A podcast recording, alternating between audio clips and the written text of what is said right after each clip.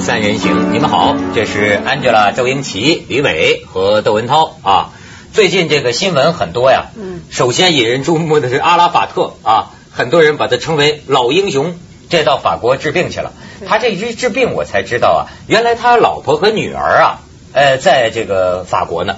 对啊，对，所以有人还说嘛，说人家这个这么大岁数的一老人，还能找一二十七岁的，好像是金发美女，哎，对，那那那这个女的就是很仰慕他啊，很仰慕他，但是呢，他俩岁数差得很远，好像差三四十岁，好像，嗯，然后就说这个阿拉法特，这也算是为什么说阿拉法特开始传他有可能得白血病，现在说经过检查说他不是白血病，因为他女儿是白血病。哦，所所所以他就特别珍爱这个老年这得女啊，所以说你说他这种这个革命家的风采，七月二十三号说有一次他女儿过生日，他要送给他女儿一份礼物，你知道送什么吗？什么？一把崭新的手枪送给女儿哎，哇，阿拉法特多猛。所以很猛，其实他是一个传奇人物。你想想看，从巴勒斯坦人从小到大，可能都听着他这个老爷爷的故事。嗯，他那个时代过来的，而且现在七十五岁，这么大年龄了，活了这个四分之三个世纪，见见证过这么多的历史啊。他现在呢，真正的要可能有这种生命危险的时候，我相信对巴勒斯坦人一定是一个很大的打击。但是另外一帮人，因为他们这么一个血腥的历史过来的话，肯定也是很希望他赶快走。这样的话，他们才有一个位置可以呃施展出他们的这个才华，或者干嘛，就是肯定有这个夺权的这个幕后的一些情况在发生。所以呢，这个有有些人，你看现在世界上有两个老人非常顽强，呃，一个是阿拉法特，还有一个是卡斯特罗。阿拉法特说是七十五，卡斯特罗七十八啊。然后你这前一阵儿，你像卡斯特罗，这都属于这种，这叫什么呢？斗士，斗士型的。你像卡斯特罗前一阵儿，好像吧唧摔一跤。摔骨折了，嗯，你说美国对他恨到什么程度？就美国有些官员都表示，我们不希望他恢复健康。结果呢？你说他气人就气人在这儿，就是这一辈子就活动在美国这鼻子底下，过不了几天，人阿拉法特精神抖擞的又出来了。而且这个在这个公开场合宣布，我们不准美元在我们国家流通。你啊，卡斯特罗，卡啊对对对，卡卡我说错了，卡斯特罗啊。这两个人都是美国的这个眼中钉，他们最近都身体出现了状况，就看这两个顽固然后老年的这些斗士到底怎么样。但是卡斯特罗倒是他。他从一下那个一一摔倒之后，本来说没啥事，一路呢送到医院的这个过程当中呢，他后来都有一个电视的一个一个呃报告给民众，就说其实他在一路上呢，他都开着手机看了这个外国的这个媒体怎么报道他这次的摔跤，然后怎么怎么来一大堆的乱七八糟，就是表示他依然还在发奋的工作。哎，所以他们可能也很担心啊，自己这么。长时间占这个位置之后，如果万一自己突然发生什么事情，他要怎么照顾这些孩子们跟孩子们的孩子们？他的国家要怎么着？所以你你觉不觉得，就是说我们去看一个人哈，其实，在很多种立场当中，还有一种啊是超政治的立场，甚至是超道德的立场。嗯，你好比有人为什么喜在多少观众看电影就喜欢那个黑手党的？你包括你知道，甚至拉登。这两天出来讲话，拉登也有人喜欢。你在网上你就会看到他呢，就是说，比如咱们当然都觉得恐怖主义无法容忍，但是好像啊，你像中国古代就有一种叫人物品藻的这么一个传统，就有些时候，呃，你站在一个就是与己无关的距离上哈，你可以欣赏他的某种类似于人格魅力的东西。对，哎，你说真是坏人有的时候也有点他的人格魅力。你比如说，大家觉得这个人身上表现了坚强。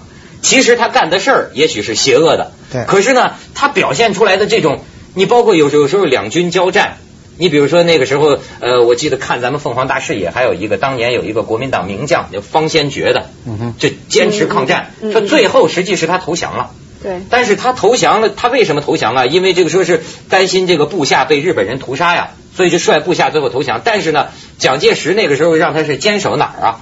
是衡阳还是还是还是常德？我忘了。就是坚守呢，这个最多两周，援军就到。最后他整整坚持了四十多天，所以到最后在这种弹尽粮绝情况下投降。但是他投降之后啊，日本人对他表现出这个罕见的这个尊重啊。所以你看，这也是一种，就是说你是我的敌人啊，立场上咱们可以不同，可是呢，有时候你能表现出某种。好像传奇，你像民间传奇，往往是超道德的，对对，超超政治的。你就说刚才说阿拉法特也好，卡斯特罗也好，我发现他有个什么特点呢？这两个呢，都是属于开国不能叫皇上了，就开国的大帝这种感觉。阿拉法特就是代表的巴勒斯坦解放运动，从没有变成正是一个武装力量，而且从被不被人们认可的情况下，到一直全世界认可他的这个国际地位，那么他应该是开国元勋了，不是元勋就是国王了，等于是啊，就是实际上是这个意思。那么卡斯特罗也是个国王，我就发现这个国开国级的国王对于自己的后世啊，一般都不留遗嘱。你看，现在卡斯特罗对他这个后事的处理，现在任何新闻媒体没有报道的。他后事，包括阿拉法特，阿拉法特现在病成这个样子。你看今天的新闻还是报道他呃这个巴勒斯坦开会，他还给部长们打电话，要什么给他这个职工发工资啊，什么就忙这些事儿。但是关于他自己以后怎么办？职工发工资？哎，他关于跟财政部长打电话呀。这种领导才是我们需要的领导，是吧？对啊，这是。是啊，太少这种领导了。但是呢，外界关心的，你包括以色列关心，就是他死了。你比方说，他说不能葬回到这个啊呃，这个叫什么地方？就归葬耶路撒冷。他不能回耶路撒冷归葬，他害怕他成为烈士一个朝圣的地方，成穆斯林朝圣那个地方这就麻烦了，他管理更麻烦，所以他不不让他葬回来。反过来呢，他自己本人阿拉法特自己对自己的死后的后事到现在不说任何表态，包括他的继承人。没有任何的表态。我发现开国元勋啊，哪个国家都是这样的。不是你，你这么说好像感觉你心里八九不离十，就认为他得死了。啊，这是我。这也不一定哎，不一定。现在这走的时候都很邪乎的，很是是不这个癌那个癌鼓的很厉害。现在去了以后没事儿没事儿我都觉得老人家七十五岁。在法国住一段休息休息倒好呀，那这住几年的那么长时间在那儿住多累的话。在巴黎看看美女对不对？但是我觉得他们他们这两个人肯定没有办法闲下来，因为他们基本上刚刚你说的开国嘛对吧？他们基本上他的生命跟他这个国家的灵魂，这两个灵魂像两棵树这样长在一起一样的。很担心如果没有阿拉法特的话，巴勒斯坦是不是也因此会？自己内乱，乱到已经就巴勒斯坦自己自我消灭也有可能，对吧？它现在里面有很多的这个问题是我们外面可能看不到的、感觉不到的。然后呢，卡斯特罗也是这样子啊，他整个是跟他的人民、跟他的国家、跟他的整个灵魂是混在一块儿的，长在一起的。所以说他能倒吗？他能说他的后事吗？不能。而且我感觉到的主要是，你看这七十多岁的老人保持这个头脑清醒，保持这个意志。而且说实在话，这身体也算维持的不错，这整天内忧外患的。你知道有调查呀，就说发现，就说越是社会地位低的，就是你在公司里职位越低的人，你不但是挣钱少啊，你还短命 啊。对，你知道这是一个很科学的统计，就是说越是这个位高权重的人，你的身体越健康，你越长寿，就是因为你到很大年纪啊，你这个整个机能啊还在这个运转。这还在承担责任，嗯，所以为什么说有些这个忙了一辈子的人，甚至是官员哈，有时候一退下来就不行了，身体嘁哩咔嚓全垮了，嗯，就是像他们这样，就是你看一辈子承受这种高压力的状态下哈，反而似乎呢对这个寿命对身体有好处，对保持，你像你你你想过没有？你平常咱在这个周围邻居街上看，七十五七十八岁的老人，这要是普通老头老太太，很多都已经是啊啊。就已经流口水了，呃，就说话都说不利索了。对，但是你看他们还能是战斗在这么一个敏感的场合。嗯，这这他这个就是生命在于运动。这个我们过去对生命在于运动呢，往往是从这个肢体上的这 physically 啊，就是肢体上的这种运动，而对这个脑的运动呢，呃，估计不足。实际上现在看来，你看很多老年人就鼓励这些老年人要去打麻将，为什么呢？要动脑子，你不动脑子呢，就老年痴呆了。所以你要爱说话的，像啊文涛这样的啊，肯定你老了不会有老年痴呆。为什么呢？你的思想非常活跃啊，而且你爱说。你看上次这个刚刚九九重阳节采访，我看台湾的一个老太太一百零四岁，老太太唱歌跳舞啊。他就是划船啊，就表演划船。为什么呢？他就刻意的去玩，玩才能玩出长寿，说才能说是长寿。说文涛，你的一直说下去，哎，那你活一二百岁没问题。你咒我呢？你不为什么？这个哎，真的很重要的这个。不，这个也可就是说，所以说还是应该鼓励啊，就是向上爬，哪怕为了自己活长点，你也得往上爬。因为这个我我记得很清楚，这个研究数据哈是在多家媒体上登载过，就是外国科学家做的研究，官儿越大的人。比官比这个职位低的人长寿，但你爬有成本啊！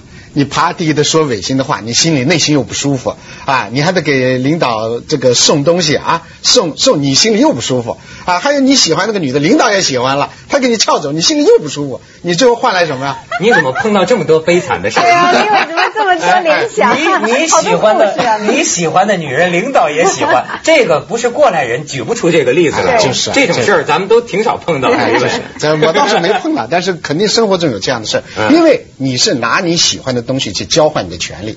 啊，就是你要拍马屁，实际上就拿你喜欢你喜欢钱给领导拍马屁嘛，对吧？你拿钱啊，你喜欢女人，男的就主要喜欢这两样吧，对吧？那你这两样给交换，你不就能换来一个位置上的东西？啊？你怎么把官场说的这么腐败呢？啊，不就是？难道是这样吗？中国的没这事儿，外国的没。外国的啊，咱们去一下，哎，去一下广告，咱们真要讲讲这个名人呢，他这个死后葬在什么地方是个大问题啊！锵锵三人行，广告之后见。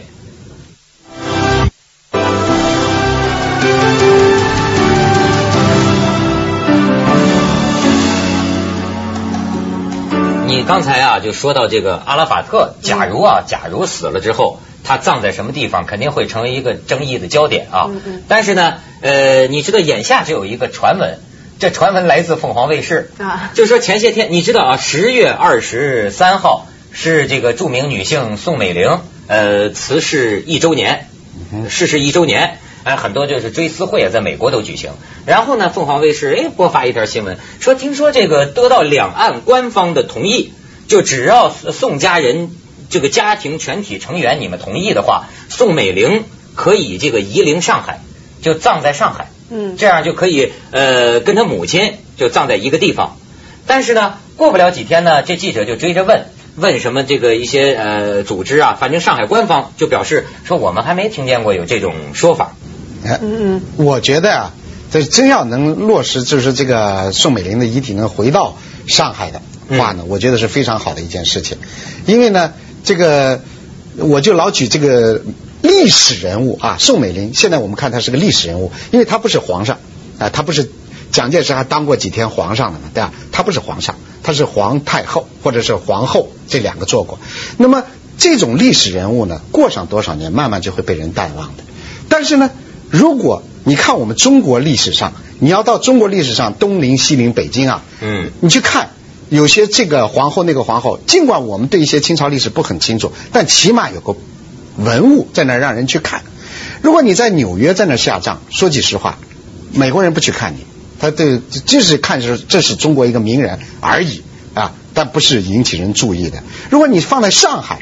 那有可能都成为一个旅游景点，所以你看，咱们这个真是想不到，像他这个这种重要人物啊，你想说宋美龄要葬在哪儿？我这几天看了好多种说法，都是说出自宋美龄本人之口。对，比方说说她生前就说过，说我葬在哪儿，那得看蒋介石葬在哪儿。蒋介石要是将来这个中共能够同意的话，蒋介石假如是能够葬在南京，他说那呢我就埋在上海了。那么如果说是不同意蒋介石葬在南京，蒋蒋介石要葬在他的这个老家浙江这个奉化的话呢，那我也到浙江奉化跟蒋介石葬在一起。据说他有这个说法。嗯。可是呢，还有一个说法说宋美龄还说过，就葬在纽约。葬纽约呢，就是跟那个宋霭龄、孔祥熙就跟他大姐这边葬在一块了。哎，就说这个里边这个说法呀太多。现在你看又有一种说法，说就说是他可能会葬在上海。嗯嗯，他说过好像他是基督徒嘛，他说他葬在哪里都没有关系，因为他死后呢就会到天国跟上帝在一块儿，所以他倒是有这种说法哦。但是我这觉得这个说法的背后可能还有一点故事，就是一个人他在，我我觉得我他的一生我们很难真的去想象，但是假设我是宋美龄的话，我是出生在大陆吧，在上海或者海南啊，有不同的说法，出生在那儿，但是因为历史原因、战争原因等等。败了，然后退到台湾去。台湾后来又失势了之后，对吧？蒋经国上，他的先生死了，然后怎么样？然后李登辉，所以他又退到美国去，所以他只能后来留在美国，对吧？他在了美国之后呢，那他那个心里面的很多东西，我相信过了一定的岁数之后，你都会有一种落叶寻根的那种归根的那种感觉。但是他没有办法回到这些地方去，他只好呢把这些寄托在。他的宗教就是他始终还是一个很虔诚的基督徒，他家里也是基督徒，所以我觉得他最后呢是还是把自己交给了上帝。但是我们感觉到他在他过去，包括他是第一个中国人，第二个女性在美国国会发表演讲的时候，怎么样去呼吁美国人啊揪他们的心，让他们来帮助中国人？你可以看到他对中国是很热爱的。对，中国人民，中国的这个国家，他是很爱国的。但是呢，他因为种种的原因，到最后呢，只能寄托一个超越这个国与国之间的一个。咱们现在啊，可以看两张，就是他跟这个蒋介石啊，就是晚年的这个照片啊，还都挺难得的。哎，你看，好好多人就没看过这个老年的这个蒋介石啊。哎，这是这个宋美龄。你再看下一张，两口子呢。据说呀，这两口子在台湾，其实就他们两个人的夫妻生活来说，还是一生中就说最平静的呃一段时间。嗯，很恩爱他们啊。其实我们可以看到宋美龄有很多那种呃美式作风，包括呢跟她的先生啊在一块儿的时候，他们都是呃好像有一些小名这样的互相称呼的。然后到哪儿牵着手，搭理好像是搭理。对我过去不会英语啊，我琢磨很久。我是因为他那个我们那个小说上写成汉字就是打人的打，打不是到达的达，命令的令，达令。我原来就读达令。我说蒋介石有一什么别名叫达令吗？不是说蒋介石叫达令，为什么蒋介石管宋美龄也叫达令呢？真 不明白。其实他他有很多的美式作风，包括他吃的东西，他爱吃的沙拉，他爱吃这个。他虽然。喜欢穿中国旗袍，但是很多外国人喜欢穿中国旗袍，你知道吗？他说他八岁到了美国去念书干嘛？他说过一句话，就是除了我的黑色头发、黄色皮肤之外，我基本上是个西方人啊。所以有很多他的想法思维可能都是以。那边的思维，然后去看中国，所以包括他在很多政治处理上，那时候那个他他办了一些活动干嘛？那时候想要唤起穷人，帮助穷人，怎么都会显得我们感觉政治上比较可能幼稚一些。他没有真正的做到可以帮助穷人，反而是做了一些可能他那样的地位想象的一个东西。但是你会感觉说他这种。呃，西方人的内心哦，中国人的外貌来做的这些事情，可能还是一个非常热爱中国的。所以我觉得，我也同意李伟的说法，或许他真的会希望可以回到上海。啊，因为人死呢，就是中国人的传统哈。如果中国人传统呢，一般是要归到你这个家族里头去，我觉得比较合理的。你是有钱人家有牌位嘛？排位老爷老老老老老老爷爷是谁啊？一直下来，那到女的这儿，这是一个传统。第二个传统呢，跟丈夫一块儿葬，跟丈夫一块葬，实际上也是基督教的一种做法，很多都是跟丈夫一块葬。但问题，蒋介石的灵柩现在还不能落入土为安嘛，在台湾还在还在地面上摆着呢，对吧？要将来才能什么时候入入土还不知道。那宋美龄肯定觉得这样不合适，我干嘛就也不去入土，对吧？我我得有个想法。我觉得，所以从这中国这两个传统讲，包括从基督徒的角角度讲，他应该呢，还是应该现在比较可能实现的，就是回上海。我觉得这样比较好。就是到底是不是回上海安葬？现在就说官方啊还不置可否，咱不知道啊。呃，但是呢，倒是知道有一个人。张灵甫，这你可能不太熟。就拿我们看过那电影《孟良崮战役》，就说击毙这个其实红日，对，就是那个嘛。张这这张灵甫在孟良崮战役被打死的嘛。对。现在张灵甫的衣冠冢真的就移葬到上海了，一个叫玫瑰园的这么一个墓园。这个墓园呢是很多台湾人投资的。现在好像呢不止张灵甫，还有这个方先觉，就很多当一些当年的国民党将领就移陵。就葬到了上海的这个地方。哎呀，我真的不明白夷陵到底怎么回事。这夷陵这整个，这咱们去去去一下广告，咱们就说说这是怎么回事。锵锵三人行，广告之后见。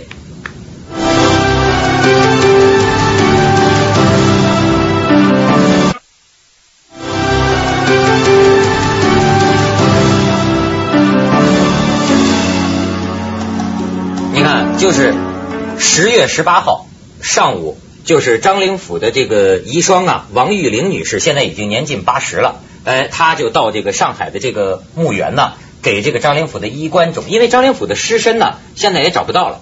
所以说呢，你看交纳了一万八千元人民币的安葬费用，然后他还写着对联说爱山爱水爱书爱字如将风度。张灵甫当年也是历史系毕业啊，据说写字书法写的相当好，于右任都称赞。